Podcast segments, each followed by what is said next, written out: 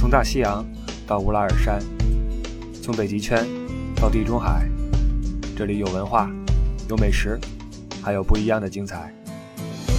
二零一七年，我们继续伪文艺，继续真情怀。关于欧洲的一切，听你不傻，听不傻在欧洲。OK，各位好，今天是咱们今年来的第一期节目啊。今天是大年初二，先给各位拜个年，祝各位今年大吉。呃，去年啊，咱们这么多期节目，六十多期，呃，唯独有一期啊比较特殊，如果大家记得的话，《回国杂谈二零一六》啊，完全与这个正事无关啊，就是一些回国之后的一些活动。回来之后说了很多期的对话节目哈，跟艾迪的啊，后边还有很多的对话节目，呃，有的平淡一些，有的有意思一些，慢慢会再放出来。但是如果一直在放对话的话，可能各位觉得哇，这不傻怎么的，几个意思啊，懒了呀，怎么着？这单口不说了。那今天呢，咱们就说回单口的，只不过没什么硬货啊，咱们逗逗乐。呃，话说这个海外狗啊，每年最开心的就是回国这一段时间。呃，不论你是吃也好啊，或者见朋友也好，或者干什么正事也好，总之你在海外是一套，回国又是一套。那你作为在中国呃成长的一个人，对吧？很多的记忆是割舍不掉的，所以每次回来之后都会觉得很舒服啊，毕竟是自己的故乡。那这次回来也不例外啊。呃，照例飞机在这个首都机场一降落哈，这个看着外面灰蒙蒙的天，就觉得哎呀，这个故乡又来了啊。然后这个一开舱门，乌泱，那一股这个雾霾的气息就扑面而来，觉得这是到家了。实际上这种气息很早就有了，我记得我呃十几年前。回国的时候就觉得，哎，北京的空气有一种熟悉的味道。当时我以为这是家的味道，后来想不是啊，其实就是废气的味道。这个这次就更严重了。那那回来之后觉得，哎，这股味儿很熟悉，嗯，不仅熟悉，还越来越呛了。回来之后呢，就无非就是嗯休息、玩儿、吃啊，吃是很重要的嘛。于是这个揣着兜哈，就上街去觅食啊，觅食。作为一个对这个美食没有什么太多要求的人哈。呃，回来之后呢，不想吃什么那些馆子，什么这烧烤、那火锅，实际上那都是另外一回事儿。回来之后最想吃的是什么呢？什么包子、煎饼、卤煮、炸灌肠，就这玩意儿哈，什么炸鸽子什么的。然后那天呢，就出去买菜啊，去逛超市。回来之后是特别喜欢去超市的哈，因为买点什么锅巴呀，什么。辣条啊啊，弄点什么饮料啊，倍儿美。回去之后一边嚼一边喝啊，因为在国外都找不着这玩意儿，特美。买了一兜子菜回去，正走着，哎，一个新奇的事物映入眼帘。我一看咱们家路口啊，一个小门脸儿，上面是一个 LED 灯那灯板，写着东北特色哈尔滨烤冷面。我说哎，我说这玩意儿没见过啊，没见过，这是什么东西？就很好奇，而且这一看这个店哈，那百年老店不至于，但是一年老店还是有的啊。这怎么着也开了有那么一两年了吧？没见过，于是我就很好奇。但是作为一个体面人，你过去之后，你跟人问人家说，哎，这什么东西？这就土了啊！你这个作为一个体面人，你不能这么问，你这显得你无知，对吧？我就远远的就眺望嘛，里边一个摊主也没什么事儿啊，在那玩手机。我就掏出我的手机啊，用我们祖国这个飞速的四 G 网啊，发了个帖。第一次去吃烤冷面，请问怎么才能做出常去的样子？等了半天，没人回我啊，没人回我。就在此时，老板看见我了，说：“哎，怎么着，来一份不？你看这个，对于我这种脸皮薄的人啊，这种推销啊什么的就很管用，你知道？就不好意思拒绝，是吧？我就这个一听，得了，那我就。”过去吧，我就说这个这个多少钱一份啊？摊主说这个六块。我说哟，不便宜啊！我说这什么东西啊？老板拎起一个面皮儿，说这东西咔一烤，磕个鸡蛋，加点什么料，咔咔一卷就给您六块钱。我说这那那那那行，我说那你你给我做一份吧，来一份。老板说什么口味啊？我说有什么口味啊？什么甜酸、甜辣、酸辣啊？我说那个甜酸。于是开始给我做，一边做一边说加东西不？我说什么意思？老板说啊，这个加肠、加鸡蛋，什么还有金针菇都可以加上啊。加肠三块，加鸡蛋一块。我一听，我说哎，老板说怎么着？加东西？我说不用，你等会儿，我拿出我这菜篮子啊，哎，里边掏出一个鸡蛋，刚刚买的鸡蛋。我说老板，我给您一个蛋，您算我五块钱行不行？您说了加蛋一块钱，老板说这不行啊，这不行。我说我小时候买煎饼，我都是自己带个鸡蛋去的。你你带鸡蛋去的话，能便宜五毛钱。人家说你什么时候的事儿？我说那我小时候就这样啊。人说那个没这个啊，没这个，你要不要加？不加的话就拉倒。我说这个老板你得讲道理啊，你一个鸡蛋一块钱吗？我给你个鸡蛋，你便宜一块钱，五块钱怎么了？老板说这个你买过车没有啊？你买车的时候你听说过增配的，你听说过减配的吗？你买汽车去，好，你自己带一沙发过去，你说你把这沙发钱给我免了吧，可以吗？我说好像也不行。老板说是啊，就是啊，那你加不加？我说那那我就那什么吧，那我那我不加了。哎，就在此时啊，后边来一人，后边来小伙子说：“老板，来份烤冷面，加肠加蛋加金针菇。”老板一听，哎，就看了我一眼，哎，就是这么一看，刺激了我这个弱小的心灵。我觉得这不行啊。被人比下去了，因为我这人好胜心强，你知道吗？做什么事儿都要爱跟人比，爱跟人争，你知道吧？我好胜心强。我说，哇，你这个是什么意思，对吧？你在我后边这么喊，你就把我放在什么地方了？我这要了个经典款，对吧？要了个基本款。你你这后边说什么加肠加蛋加金针菇，喊这么大声，你什么意思呀？什么意思啊？那么这么多人看着我呢？于是我一听啊，不行，我说老板，我也加。老板说，那你加什么？我说我加那什么，葱花、香菜、那个辣椒、糖、盐。那那那个醋醋有什么加什么咖喱孜然，老板说你你你这是吃面呢，你还是吃料呢？我说我说我这口重怎么了？老板就嘀咕一句说你们这你们没钱就别吃。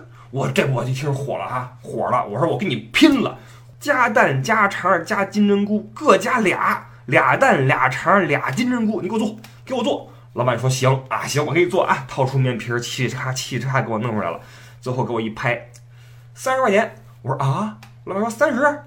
我说大哥，这赶上麦当劳了。我说这个老板说你行不行啊？麦当劳都五十了。我说啊，我说什么时候这物价都成这样了？老板说吃不吃？赶紧交钱，你做好了。我这拿出钱包啊，非常不情愿的掏钱，一看完，钱不够了。那毛片分片往外掏啊，这个几毛钱的蹦子数数了半天，二十多块钱不够。老板说这个你微信付啊？我说啊，微信不是只能摇一摇吗？还能付款呢。老板说你是中国人吗？我说我是。老板说那你微信付款你不会用吗？我说我我就不会用啊。我掏出我那公交卡，我说能能刷卡。老板说不行。我说那完了，那完了，那我这怎么办呢？我说不成的话，那您看我这钱也不够，对吧？你又不能刷卡，那不赖我。我这微信没什么绑定什么银行卡什么的，我钱又不够，对吧？我刚才说了，我说我给你鸡蛋算五块，你你你你不要这么着吧？我这兜里还有一筐鸡蛋，你拿走吧。老板一听这气的呀，拿着我这鸡蛋也是这个扔也不是，不扔也不是啊，最后。百般无奈啊，收下我这一筐鸡蛋，放我走了。我就抱着这个加了一堆这个蛋的这个烤冷面啊，往家走，一边走一边吃啊。这个寒风呼啸，吹得我这脸冷心里更冷。这一买个烤冷面，这被人奚落呀，被人逼成这样，对吧？我这个心灵受不了这打击啊，吃着吃着不禁潸然泪下呀。这个啊难过，关键时刻怎么办？出门在外靠朋友，对吧？我掏出电话，我这就就开始看这个通通讯录啊，我找谁能帮帮我？哎，发现以前一个同学，这同学后来厉害啊，干什么的呢？做经纪人了。我说这个找他来，那个给我运作一下啊，打电话啊，约了个时间，直接过去了，跟我聊啊。我说这个怎么样？我把近况一说，我说我最近啊，我这个手头比较紧啊，我也找不到什么好的方向，你能不能给我设计设计？经纪人说这东西不难啊，不难。你这个你知道直播吗？我说我知道呀，就以前那个 QQ 上面跟人视频激情视频，呃，激情过。经纪人说算了吧，那不叫直播，你那是一对一的，直播是一对多的，你懂不懂呀？我说我真不懂，我听你的。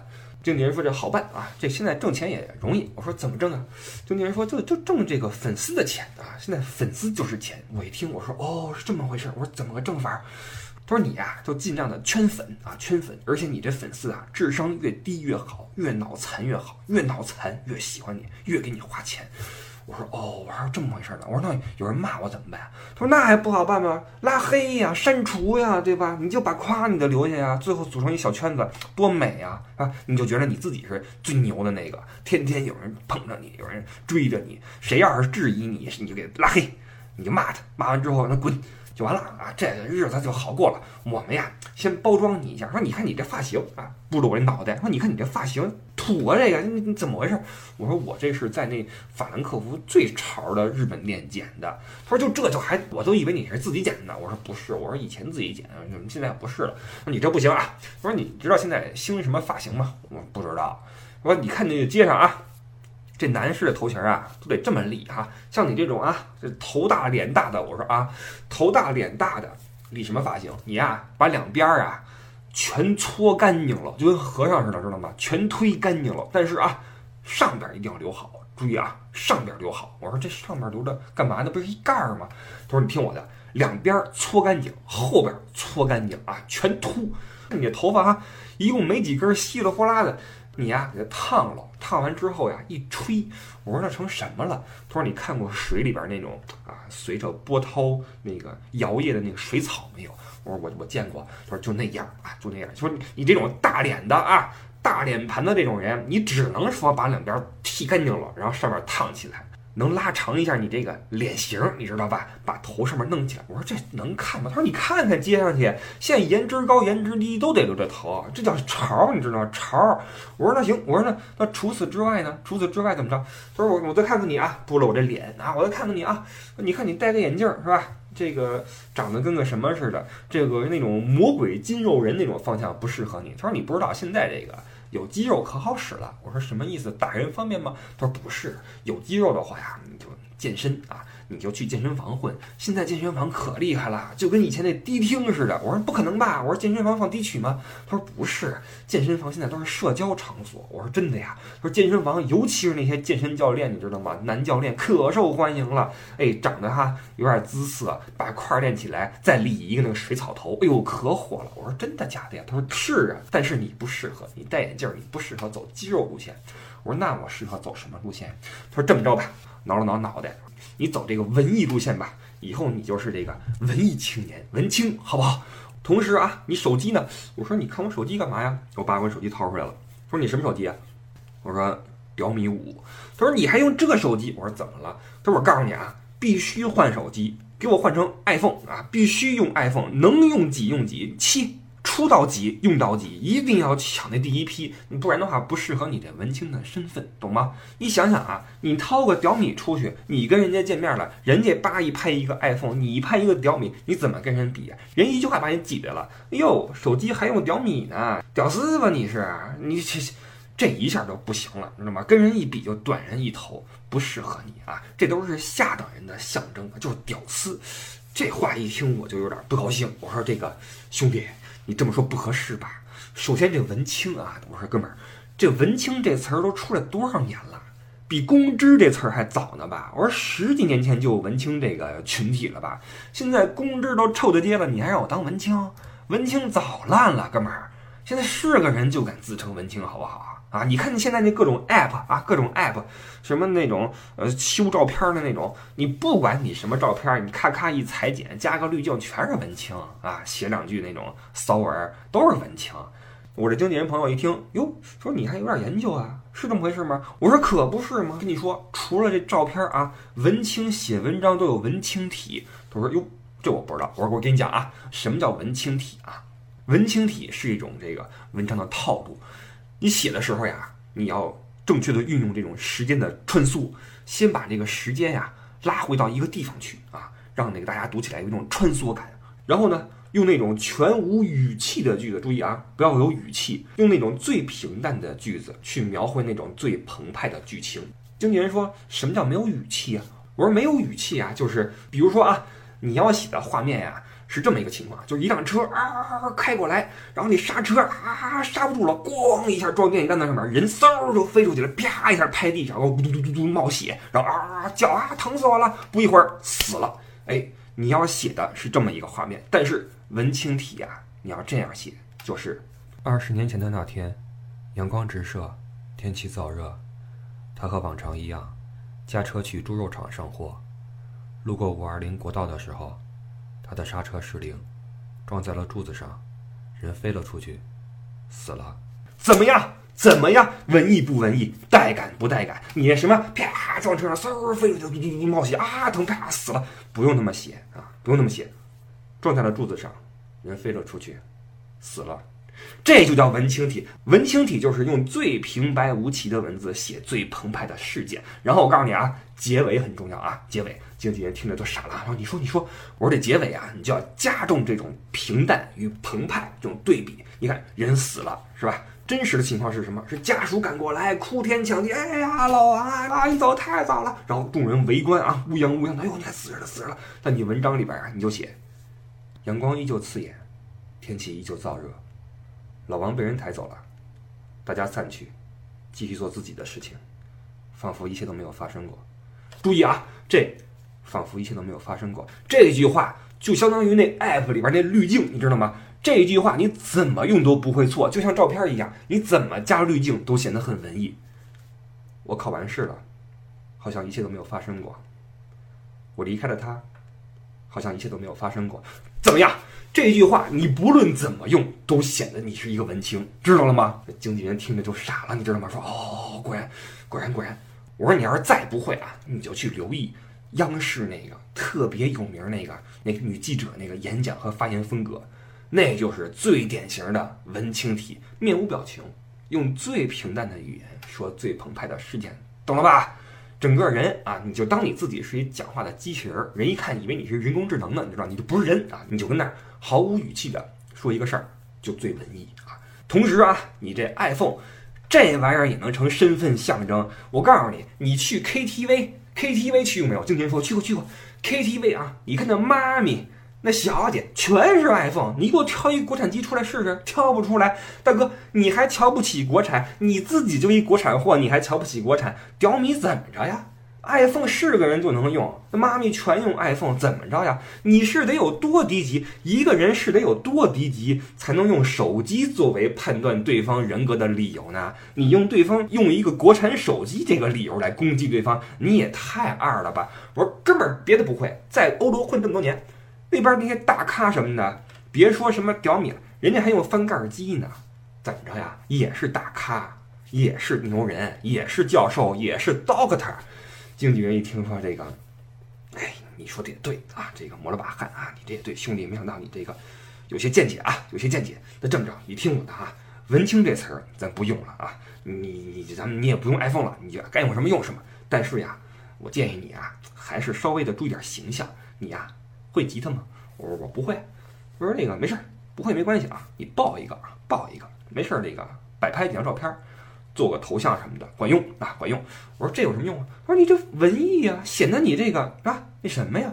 然后我脑海中就出现一个人的形象，就是你们熟悉的艾迪啊。当年啊，当年那是呃二零零几年的时候，艾迪刚出国，也不哪儿弄了一吉他啊，然后那个。没事儿就抱着拍一张照片，实际上顶多会抠个两三个和弦啊，哼两个小曲儿。我说这又看着还挺是回事儿的。我说弹怎么样？艾迪说不会。当时艾迪是二十二三岁吧啊，后来也不这么干了。我说当年我一哥们儿就这么干，不怎么会玩这个啊，没事儿就拿这个出去就给人家秀去。我说这没什么意思吧？这个我说这二十五岁以前这么干行。我说这我这一把岁数了，你让我拿一吉他出去跟这弄这个不太合适吧？这个经理人说那这么着。你会什么乐器？你告诉我，你会什么乐器？我说我这个我会那个嗯三角铁啊，小时候那个合唱团我敲过角铁。经纪人说还有呢，我说那个嗯嗯沙锤儿啊，我说那合唱团角铁不用的时候我就拎起沙锤儿，蹭擦擦蹭擦擦拍这个。经纪人说那那还有呢，我说嗯角铁不用，沙锤儿不用，我啊我还会打镲啊镲咵那个。经纪人说：“能不能会点带旋律的？”我说：“不行不行，我说我就会打节奏的。我说这个有旋律高低的不行，五音不全。”经纪人说：“那这么着吧，你这个既然不愿意抱吉他啊，你这样，你左手拎一沙锤，右手拿一角铁，头顶上带一叉。”我说：“大哥大哥，我说你这什么意思？我说你这是收废铁的吗？这是角铁要叉的。”经纪人说：“这个你总得有点形象啊，你得照个宣传照出来呀，不然的话我怎么宣传你呢？对吧？怎么宣传你呢？哎，这么着吧。”经纪人一拍巴掌，我说：“怎么宣传呀？”我说：“注意啊，我不抱吉他啊，我也不拎什么角铁带叉啊，不带啊。”经纪人说：“不用不用不用不用，这么着，咱们就用你这个出身，那个那个那个，给你加个名号。我说什么名号呀？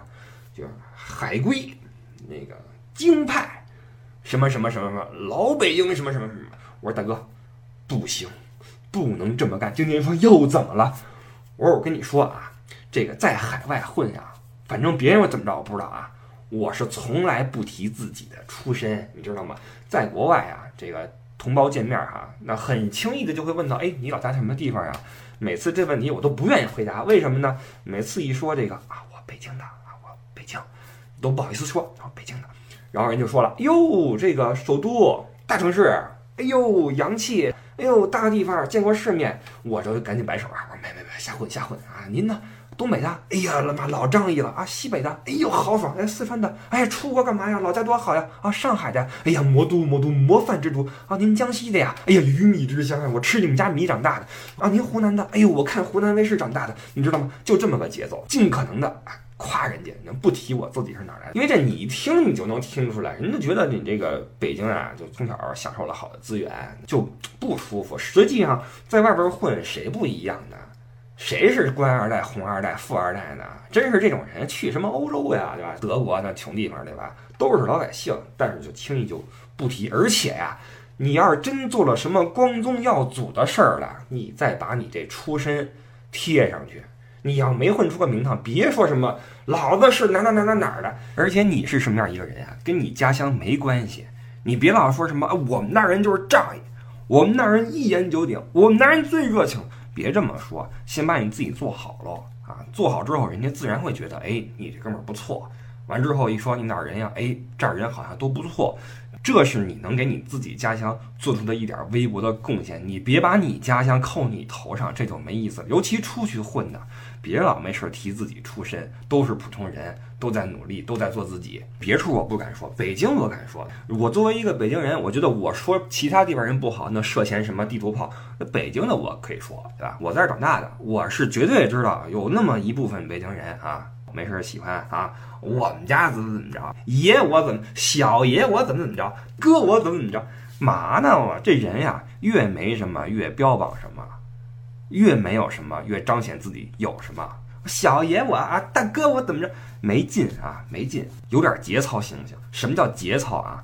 节操是种真正的自我认可之下的自我约束，你懂吗？因为你真正的认可你自己，所以你才会对你自己有要求。你光认可你自己，对自己没要求，那叫嘚瑟。不论您做什么，把自己事儿做好，默默的把自己事儿做好，别好不容易逮着上台机会就耗着不下去。有人夸你好，你美着呢，比谁都高兴；有人客观评论你两句，好，你不高兴了。注意啊，一个真正有脑子的人啊，他知道什么是客观评论，什么叫恶意攻击，这两个是两回事儿。没有脑子的人才会觉得连客观评论都是恶意攻击，连客观评论都听不下去。所以这人一定要知道自己算干嘛地啊！注意口型，注意重音啊！你算干嘛地的啊？你算干嘛地的？一瓶子不满半瓶子晃的，就属你动静大。要说这老话啊，很多老话说的特别对，空瓶子没声儿，满瓶子没声儿，就那半瓶子稀里哗啦，稀里哗啦，成天就属你了，上来下来的吧，这不得了了。这种人出去混，我跟你说，最后没好下场！早晚让人歇一顿啊！把经纪人听到这儿不行了，说说哥们儿哥们儿，哎，别激动别激动啊！说你怎么跟当时一样？我说怎么了？说当年啊你就太激动啊，老是那个说着说着拍桌子。我说是，我说我现在还这样。他说你这样不行啊，你这样不行。这么着啊，你别文青了，你也不换 iPhone，你也不扛吉他，你啊就做你自己。这样我们还是按照我们的既定路线啊，我们去做直播。我说直播这个需要什么技能吗？经纪人说啊，也不一定。你看啊，这直播呀，有的人是弹琴啊，有的人是跟那儿什么这个那个的。你既然不会，没关系，你就开开直播，跟那儿聊，你就跟人聊。你来，我给你看一看一些成功的主播。我说好，然后我哥们儿就来啊，打开手机给我放了好几个那个人特别多的那直播间啊。我看里边我各色人等啊，那互动特别多，稀里哗啦的往上冒桃心儿啊，什么出那个大嘴唇啊，哇那那个哈。我说这个好，哎，我说这我也行。我说这还有什么要嘱咐的没有？经纪人说不用了，你就注意啊，自信啊，打开手机对着自己，你就是迈克尔，你就是李春波。我说好，我就回去了。我说别的不行，这我行啊，我就是迈克尔，我就是李春波。我回去之后啊，我一开始按照那个呃各位主播那个标准啊布置我那房间。我那什么都没有，啊家里边一破写字台啊，一破床，那不行。我看那主播后边那个什么大沙发啊，大卡座是吧？那个话筒一支倍儿专业哈，那小灯一打，后边是那个特别的温馨。我说那不行，我也得这个弄弄点什么家具来吧啊！买的沙发，弄的那种抱枕啊，上面有卡通图案的抱枕，然后那个下载一个 app 啊，找了个直播间，嘣儿就进去了，呼噜呼噜的等人进来。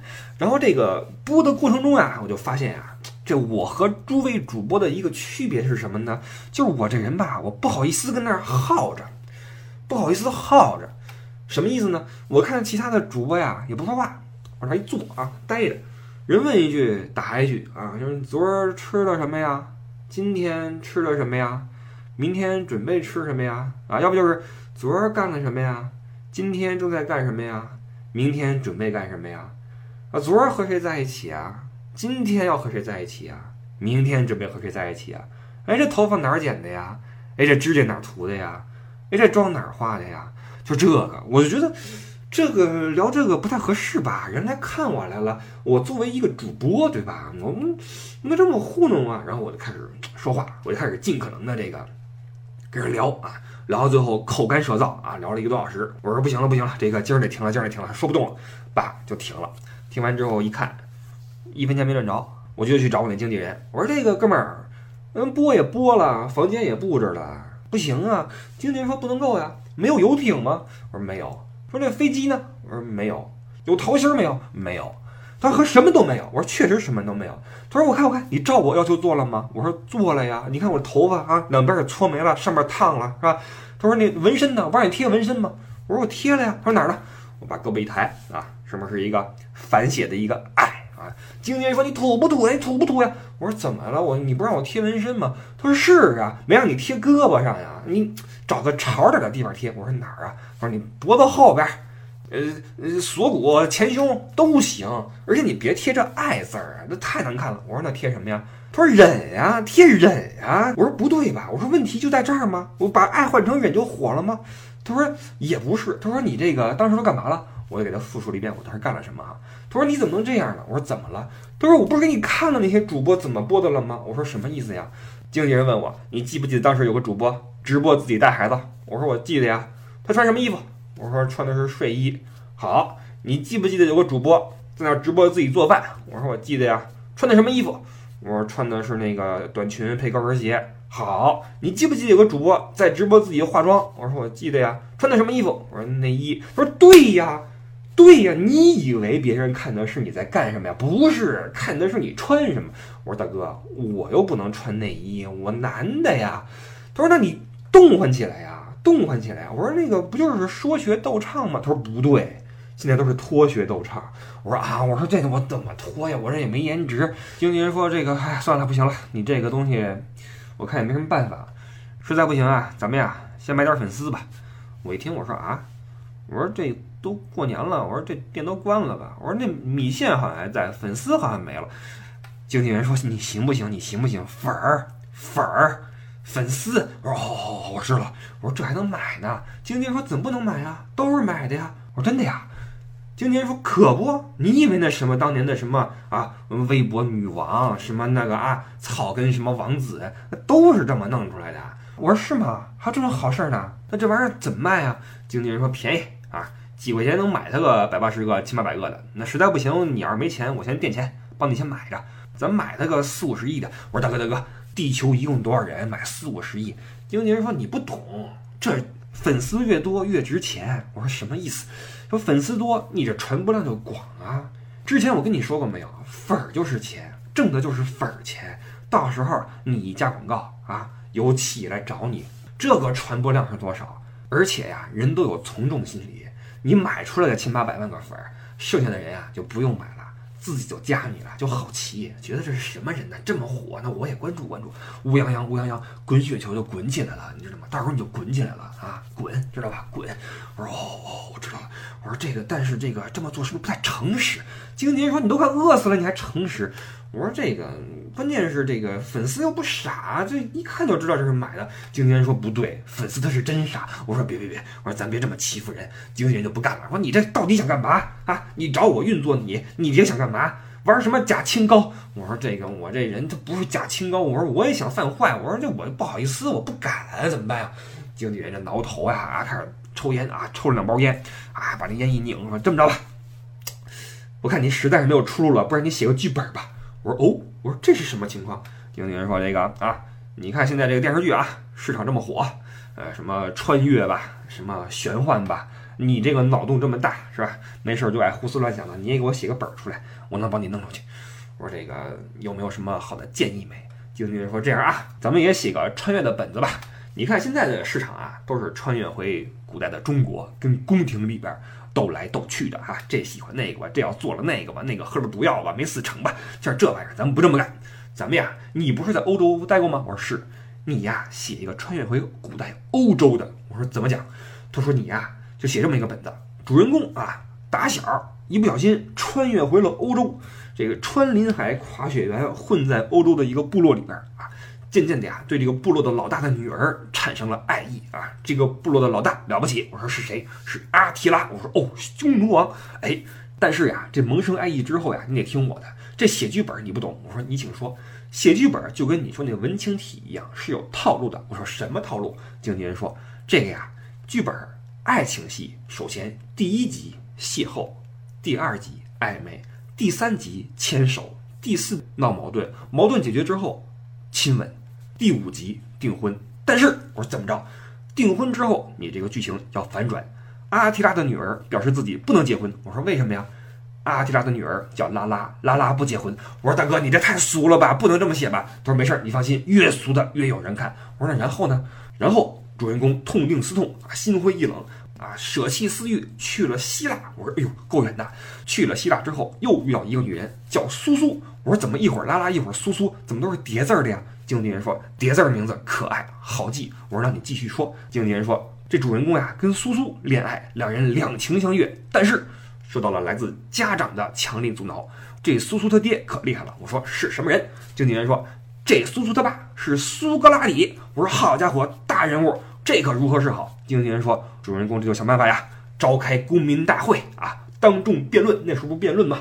当众辩论，结果呀，苏格拉底都没张嘴，苏苏的三个闺蜜出来就把主人公给灭了。我说这三个闺蜜是谁？经纪人说分别是真真、连连和爱爱。我说这又是什么情况？经纪人说。在这个辩论会上，真真就说了啊，你这小伙子，你也没有个雅典户口。连连说啊，你连房都没有。爱爱说了，说你连匹马都没有，出门还靠走。我们苏苏不能嫁给你。主人公当时就不行了，羞愤难当啊，就解释啊，我不是买不起马，我是因为摇不上号。哇，这主人公恨呐，恨得牙根痒痒啊，当众大喊，我说喊什么？经纪人说啊，我穷怎么了？我穷我不怕啊，我迷茫，我彷徨，我慌张。我怒放，我要怒放的生命，我要飞得更高。我穿个皮裤，我头发吹个半米高，我骄傲，我自豪。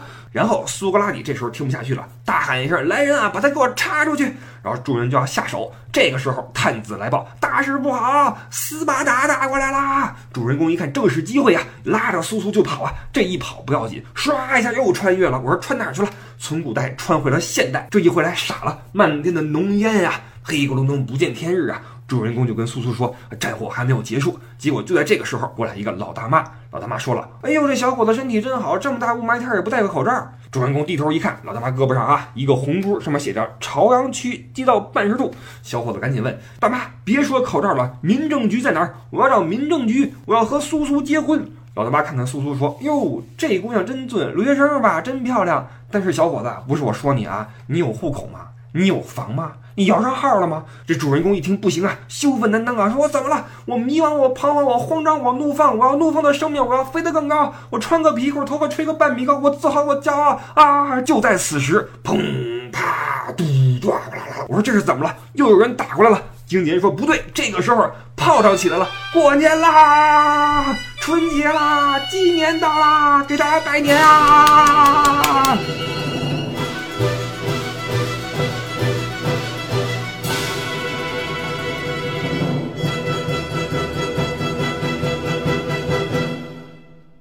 好了，不闹了，本期不傻在欧洲到此结束，感谢大家的收听，祝愿大家在新的一年里大吉大利，万事如意，都有怒放的生命，都能飞得更高，都骄傲，都自豪。我是你不傻，线下互动请您登录新浪微博艾特你不傻，大家新年快乐，下周日再见，拜拜。